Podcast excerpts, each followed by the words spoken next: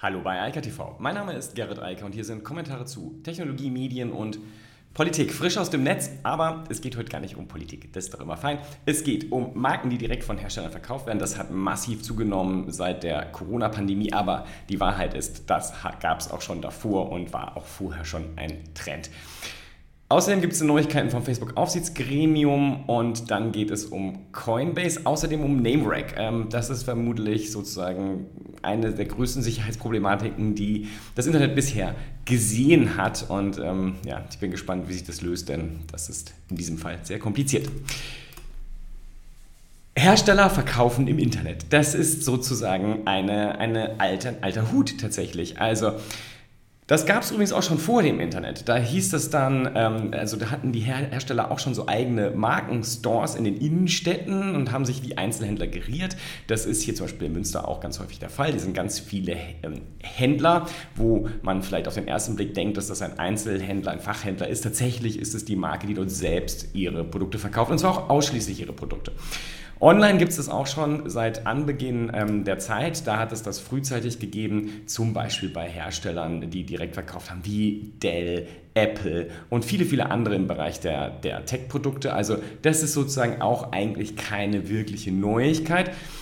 Worüber wir jetzt reden und was in den letzten zwölf Monaten nochmal massiv zugenommen hat, was es aber auch schon vorher gab, das ist der Direktverkauf von Markenherstellern, die bisher ausschließlich oder zumindest sehr, sehr weitgehend über einen Einzelhandel, also einen stationären Einzelhandel verkauft haben. Und das hat sich geändert, denn viele, viele Hersteller haben sozusagen die Reißleine gezogen und schon vor zwölf Monaten gesagt, okay, wir müssen hier sofort handeln, weil uns brechen halt im Einzelhandel die Umsätze weg, also verkaufen wir irgendwie direkt.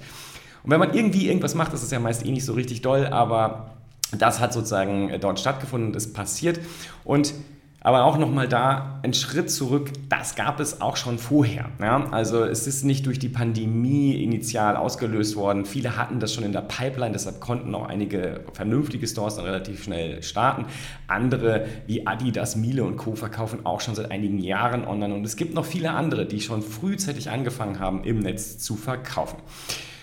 Worum es hier eigentlich jetzt gerade geht, an die aktuelle Thematik dabei, es gibt eine neue Studie und die sagt etwas, was tatsächlich den Einzelhandel beunruhigen sollte. Denn das ist die Befragung der Konsumenten und warum sie beim Hersteller kaufen. Denn das ist ja tatsächlich eine interessante Frage. Ich habe ja den Einzelhändler vor, da kann ich hingehen, den kenne ich persönlich, er kann das ganze, die ganze Thematik der Garantieabwicklung etc. lösen. Also da will ich ja eigentlich hin, weil das schnell und einfach ähm, zu erledigen ist. Passiert aber nicht. Ähm, warum nicht? Weil er jetzt gerade nicht verfügbar war. Und Jetzt stellt sich halt die Frage, warum haben die Leute vorher schon da gekauft? Ja? Also während der Pandemie alles nachvollziehbar, aber warum haben, war es das vorher schon passiert und warum passiert es jetzt noch mehr? Und das Interessante ist, dass etwas, was die Konsumenten da besonders suchen, ist die Sicherheit, das Original zu kaufen. Die wollen nämlich keine Produktfälschung. Das ist etwas, was mittlerweile relativ weit bekannt ist. Viele Leute kaufen nicht mehr auf der Amazon-Plattform, weil sie wissen, dass dann irgendeine China-Ware kommt und ähm, das Produkt vielleicht so ein bisschen so aussieht wie das Original, aber eben nicht das Original ist. Äh, das gleiche hat man, wenn man bei Alibaba und anderen ähm, Plattformen dann kauft, da kriegt man halt im Zweifel nicht das Markenprodukt, sondern die Kopie. Das ist so, als würde man im Urlaub irgendwo weit in Südeuropa ähm, einkaufen oder vielleicht sogar in Afrika. Äh, das ist sozusagen dann eine Kopie, das wollen die Leute nicht und deshalb ist das ein ganz entscheidender Punkt, warum sie online kaufen. Das könnte jetzt erstmal den Händlern äh, sozusagen sagen, okay, das ist mir egal, das kann ich auch nachweisen, dass es die Originalprodukte sind, dafür stehe ich auch mit meinem Namen ein, unproblematisch. Und jetzt wird es aber noch unschöner. Diese Studie von KPMG sagt nämlich, dass ein Großteil der Kunden, die direkt beim Hersteller kaufen oder kaufen wollen, das deshalb machen, weil sie sich dort besser beraten fühlen. Und das ist etwas, was ich leider in einigen Branchen auch bestätigen muss. Also wenn man sich einfach mal so den, ähm, den Einzelhandel anschaut in vielen Bereichen, ähm, dann sind dort häufig keine ausgebildeten Verkäufer mehr unterwegs. Das sind Aushilfen, die einfach Produkte verkaufen. Das ist so ein bisschen so, als äh, würde man bei einem schlechten Onliner kaufen ähm, und kriegt halt auch keine Beratung und äh, der weiß eigentlich über das Produkt auch nicht so viel Bescheid und das ist sozusagen die Situation, die man in vielen Geschäften, gerade in den Innenstädten hat. Die Menschen dort wissen gar nicht, was sie verkaufen. Ganz besonders schlimm ist es in der Großfläche, also Mediamarkt äh, und so weiter. Da wird man halt im Zweifel nicht besonders gut beraten. Das ist eher sehr schwierig. Dann gibt es natürlich daneben eine große Anzahl von anderen Händlern. Also zum Beispiel ähm, meine Tochterfirma Gartentechnikum, die betreibt ähm, Websites oder stellt Websites bereit und ein WordPress-Plugin für Fachhändler, die Motorkartengeräte verkaufen. Und da sieht die Welt ganz anders aus. Denn dort sind die Verkäufer nicht nur einfach Händler, sondern das sind im Regelfall Handwerker. Das heißt, das, was die Kunden dort kaufen, ist nicht den Rasenmäher oder den Mähroboter oder was auch immer das gerade ist für ein Gerät, sondern die kaufen die, das Potenzial der Serviceleistung und der Beratung vor Ort und auch der Konfigurierung von vielen Geräten, der Installation der Geräte. Das wird eingekauft. Man kauft also eigentlich kein Produkt, sondern man kauft ein Produkt und eine Dienstleistung in der Kombination. Und äh, genau das ist sozusagen etwas, was natürlich der Hersteller so nicht anbieten kann. Das kann auch Amazon nicht anbieten. Aber das ist sozusagen etwas, was ähm, dort unproblematisch ist. Nichtsdestotrotz, diese Warnung, die da jetzt gerade von den Kunden ausgesprochen werden könnte, lieber Einzelhändler, du berätst mich nicht so gut und ich fühle mich bei einem Hersteller auf der Website und vielleicht mit irgendeinem Online-Chat oder irgend sowas besser beraten als bei dir. Darüber sollte jeder Einzelhändler natürlich ganz massiv nachdenken, denn wenn er neben dem Produkt nichts anzubieten hat, also insbesondere keine Beratung oder eine, eine Service, Wartung etc. der Geräte oder was auch immer da verkauft wird, dann stellt sich tatsächlich die Frage, welche Berechtigung dieser Einzelhändler noch am Markt hat. Für alle anderen ist es natürlich eine andere Situation. davon gibt es ja nicht nur Motorgerätehändler, sondern es gibt auch viele andere, auch Facheinzelhändler, die halt zum Beispiel sehr intensiv beraten und äh, sehr genau die Produkte verstehen und erklären und das dann halt verkaufen. Ähm, das ist etwas, was natürlich unproblematisch und äh, unproblematisch möglich ist und äh, jederzeit auch weiter in Zukunft so laufen wird. Nur wie gesagt, diejenigen, die keine Beratungsleistung bringen oder eine schwächere als eine Website, wie gesagt, das muss man ja hier in, in, ähm, in Bezug setzen, die werden ganz sicher ein Problem bekommen und das Problem wird sich nur weiter verschärfen. Denn nochmal, der Trend, dass Markenhersteller online verkaufen, der ist alt, der wurde jetzt nur forciert und beschleunigt, aber der wird weitergehen, ganz sicher. Und ähm, der Einzelhandel muss halt die Punkte finden, wo er sagt, okay, hier kann ich eine Dienstleistung anbringen rund um die Produktwelt oder auch um die Dienstleistungswelt die dem Kunden einen guten Grund geben, der nicht nur heißt, ich bin hier nah vor Ort, sondern ich biete etwas an, was zum Beispiel der Hersteller oder eine Plattform wie Amazon gar nicht anbieten kann. Und dann gab es ähm, noch andere Produkte, also andere äh, Sachen, aber vor allem dann auf der anderen Seite, was denn die Kunden am Einzelhandel schätzen, das war dann ein bisschen wenig, weil sie halt sagen, okay, es ist die direkte Verfügbarkeit. Und das ist ja auch ganz klar, das war ja das alte Argument vor allem der Großfläche, also von den alten Metro-Läden, also dann äh, Mediamarkt, Saturn, Ubi etc. pp. Ähm, die hatten halt alle Produkte da. Und das war der Vorteil, dass du da hingegangen konntest, direkt mitnehmen. Nur das Thema ist halt durch, seitdem das Internet innerhalb von wenigen Stunden oder innerhalb von einem Tag oder zwei Tagen das Produkt liefert, brauche ich die halt auch nicht mehr, denn da kriege ich ja keine Beratung. Und das ist ja das Problem. Deshalb versuchen die mittlerweile auch so wieder so eine gewisse Beratung anzubieten. Wer das schon mal ausprobiert hat, weiß, wovon ich rede, wenn ich sage, dass das nicht so doll ist bisher und nicht so gut funktioniert. Anyway, das hier ist ein Weckruf für alle Einzelhändler, die eigentlich nur Kisten äh, schieben und deren Kompetenz darin vielleicht noch besteht, keine Ahnung, das Bügeleisen aus der Verpackung aus, äh, rauszuholen und dorthin zu stellen. Wenn das die einzige Kompetenz ist, dann wird es hart und schwierig, denn der Bügelhersteller, Bügel, ähm, Himmel, Bügel, sehr schön, Bügeleisenhersteller wird das in Zukunft sicherlich selbst bekommen und das selbst verkaufen. Und was dann dieser, der Artikel von Heise hier noch sagt, ist ja, das größte Problem wäre, was die Kunden sich eigentlich am meisten wünschen würde, wäre, wäre eine herstellerübergreifende Plattform, wo sie von allen Herstellern kaufen können. Und das ist der Nachteil bei den Herstellern ist natürlich, da bekomme ich ja nur von der einen Marke die Produkte oder von der Markenwelt, die dieser Hersteller anbietet, aber nicht von den anderen. So, und da sind wir dann bei dem nächsten Punkt. Das ist etwas, wo ähm, der Einzelhandel auch ganz massiv drüber nachdenken sollte. Einzelhändler, die immer stärker nur noch eine Marke fahren, eine Ein-Marken-Strategie heißt, das wird auch noch als Strategie verkauft die machen sich abhängig. Und die werden äh, in genau diese Situation reingeloggt. Denn wenn ich nur von einer Marke die Produkte anbiete, dann kann ich als Kunde auch direkt, wenn ich daneben keine anderen sehr guten Argumente liefere, warum ich beim Händler kaufen sollte, kann ich als Kunde auch direkt zum Hersteller gehen. Der hat nämlich auch nur diese Produkte und dann kann ich eh nicht vergleichen. Also die Vergleichbarkeit der Produkte im Geschäft vor Ort, das ist natürlich sehr spannend. Also wenn ich mehrere Herstellermarken anbiete, die eben dann im Wettstreit stehen und wenn ich auch erklären kann, was der Unterschied ist und welche Produkte sich wofür eher eignen, eignen. Dann sieht die Welt natürlich anders aus, als wenn ich sozusagen mich selbst an eine einzige Marke binde. Denn dann habe ich verloren, gerade in diesem Spiel hier, weil der Kunde sagt, ich will halt diese äh, Option bei mehreren zu verkaufen. Und dass sich jetzt die Wettbewerber direkt zusammenschließen, das ist sehr unwahrscheinlich, dass das passiert. Aber, und das übersieht der Artikel meines Erachtens, sondern auch die KPMG, diesen herstellerübergreifenden Markenstore, den gibt es ja schon längst. Also, den brauchen wir gar nicht mehr entwickeln. Der heißt Amazon oder Alibaba oder wie auch immer die heißen, denn da gibt es von fast allen Marken die Produkte. Das ist ja die Realität. Und Immer häufiger ist es so, dass die Markenhersteller direkt über diese Plattform verkaufen. Und dann hat man auf einmal die Vergleichsmöglichkeit, natürlich nur im Rahmen dessen, was so ein Online-Shop bietet, aber immerhin. Und da ist eigentlich das große Risiko und das ist der Punkt, wo sich der Einzelhandel, wie gesagt, einfach auch in der Perspektive wieder die Gedanken machen muss. Also, er muss einmal in Richtung Markenhersteller dafür sorgen, dass er natürlich die Beratungskompetenz hat, dass er besser beraten kann, individualisierter für den spezifischen einzelnen Kunden, der vor ihm steht, als ein Hersteller das im Netz machen kann. Nicht so schwer, aber das ist nicht mit 450 Euro äh, Kräften zu machen, glaube ich. Die andere Richtung ist natürlich zu denen, die diese Markenvielfalt anbieten. Das ist der reine Online-Store oder vor allem eine Plattform wie Amazon, wo ja auch Dritthändler wieder verkaufen und damit die ganze Markenvielfalt dann verfügbar machen. Da muss man sich überlegen, wie kann ich mich davon abgrenzen, damit ich attraktiv bleibe in dem regionalen, lokalen Kontext, damit der Kunde trotzdem sagt, ich gehe lieber dahin, weil ich da halt viel besser beraten werde und weil ich einen Service bekomme. Und Service heißt nicht nur, dass jemand freundlich ist, sondern einen ernsthaften Service, den ich auch in Anspruch nehmen will, wie zum Beispiel, dass jemand meine Produkte repariert, wenn da was dran passiert. Muss ich mir natürlich auch darüber klar sein, dass das nicht für Produkte geht, die 50 Euro kosten, weil wer soll da irgendwie noch einen sinnvollen Stundenlohn ansetzen, um das hinterher wieder zu reparieren? Konkurrieren. Da reden wir halt über hochpreisige und hochwertige Produkte.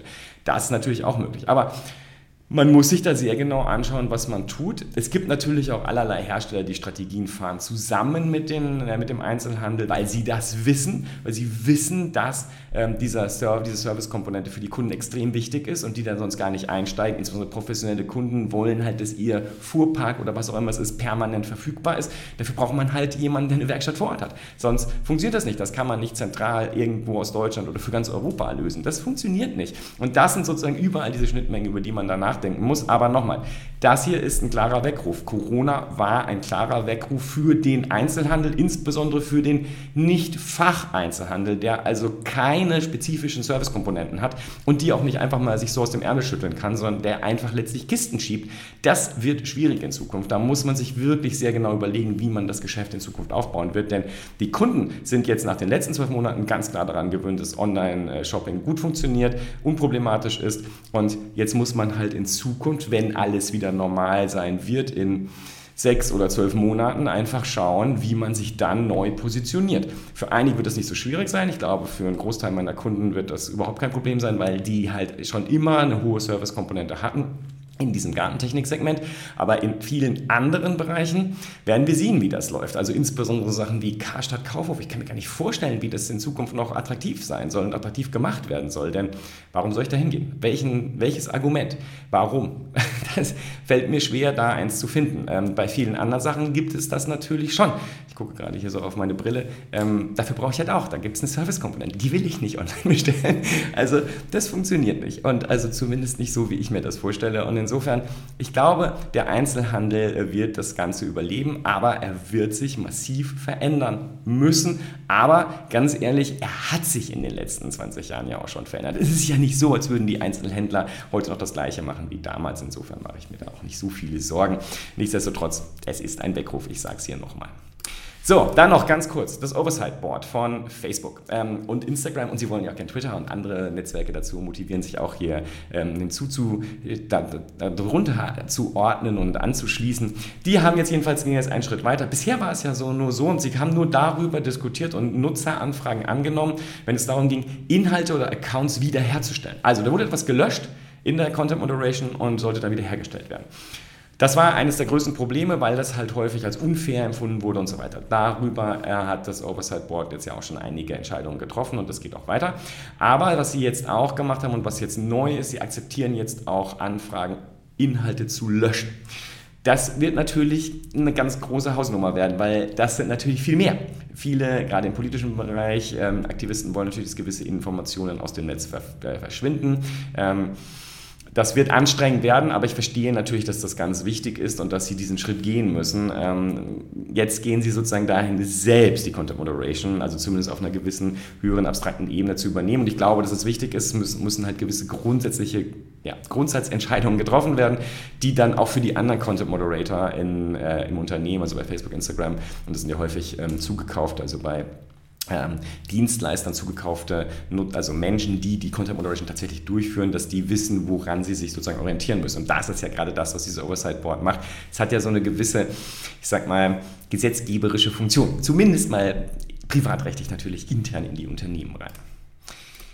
Dann Coinbase. Ja, Coinbase geht heute an die Börse. Und ähm, das sind alle schauen ganz gespannt dorthin, denn das ist jetzt der erste, die erste große Kryptobörse, die zukünftig in New York gelistet wird, am Nasdaq. Und da hat der Nasdaq heute bekannt gegeben, 250 Dollar soll der Referenzpreis sein. Das sagt jetzt sich gar nichts aus, denn tatsächlich gehen alle davon aus, dass der direkt gelistete Coin, die direkt gelistete Coinbase-Aktie eher so bei 350, 380, 400 Dollar starten wird. Aber das ist jetzt sozusagen das, was die Nasdaq sozusagen mal so aus, der, aus den letzten ähm, Monaten und vor allem aus, den, aus dem außerbörslichen Handel also rausgefiltert hat und das sozusagen jetzt eine gewisse Art von Empfehlung. Aber wie gesagt, das sagt nichts, wie es tatsächlich laufen wird. Ähm, spannend allgemein äh, trotzdem, denn das wird halt vermutlich nicht nur Furore machen, sondern das wird jetzt das Thema der Kryptowährungen final in den klassischen Finanzmarkt bringen. Ähm, automatisiert mit dem Listing wird, Coin, die Coinbase-Aktie zum Beispiel von vielen ETFs gekauft werden müssen.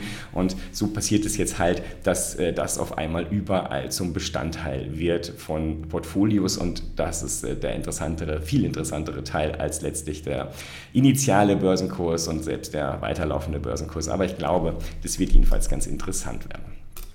Ganz spannend wird auch das Thema Name Rank. Also das ist zumindest für mein Verständnis das größte Problem, was wir bisher im Netz hatten, denn es geht direkt, äh, es findet die, also die Sicherheitsproblematik basiert direkt auf dem TCP/IP-Protokoll, also auf den ganz grundlegenden Protokollen. Und das Problem ist, es gibt zwar schon allerlei Updates für Software und so weiter, aber ähm, dieses Protokoll und diese, diese äh, Unsicherheit, die dort gerade entsteht, ist halt auch in vielen Geräten eingebaut. Zum Beispiel in Industriekomponenten, zum Beispiel in allerlei Smart Devices, also Smartphones etc. pp. Ähm, weil es halt so basal ist. Es ist ein so grundlegender Dienst, dass es einfach überall drinsteckt. Und das Problem ist jetzt, an vielen Stellen kann das halt nicht so einfach mal kurz geupdatet werden. Ähm, auch selbst in der Serverinfrastruktur. Überall ist das sozusagen ein, ein Thema, betrifft sehr viele Betriebssysteme. Und ähm, ich glaube, das Thema wird uns noch ein bisschen begleiten. Ich werde das jetzt auch heute noch nicht so groß besprechen, denn ähm, ich muss mich selbst tatsächlich auch da reinlesen. Es ist äh, sehr umfangreich, was da gerade passiert. Das Problem, was äh, auch hier von The Record ähm, umrissen wird, ist halt vor allem das Thema IOT, also Internet of Things, weil gerade die ganzen Geräte, die irgendwann mal rausgebracht wurden, und das ist, betrifft sowohl die Industrie, äh, Industriekomponenten, aber auch viele Gerätschaften, die wir alle so zu Hause haben und die irgendwie äh, mit dem Netz äh, verbunden sind, also Konnektivität suchen, also TCP/IP, dieses Protokoll im Zweifel immer benutzen, sind davon betroffen und im Zweifel kann man die gar nicht updaten. Das heißt, die werden diese Verletzlichkeit, die Sicherheitsleck vermutlich immer haben, bis man sie wegschmeißt. Und ähm, ja, das will sich jetzt einfach zeigen, wie groß und dramatisch das ist. Das werden wir dann irgendwann sehen. Ähm, ja, ich glaube, das wird ein bisschen dauern. In diesem Sinne erstmal, ich wünsche trotzdem eine schöne Woche und sage mal bis dann. Ciao, ciao. Das war Eika TV frisch aus dem Netz. Unter eika.tv findet sich der Livestream auf YouTube. Via eika.media können weiterführende Links abgerufen werden. Und auf eika.digital gibt es eine Vielzahl von Kontaktmöglichkeiten.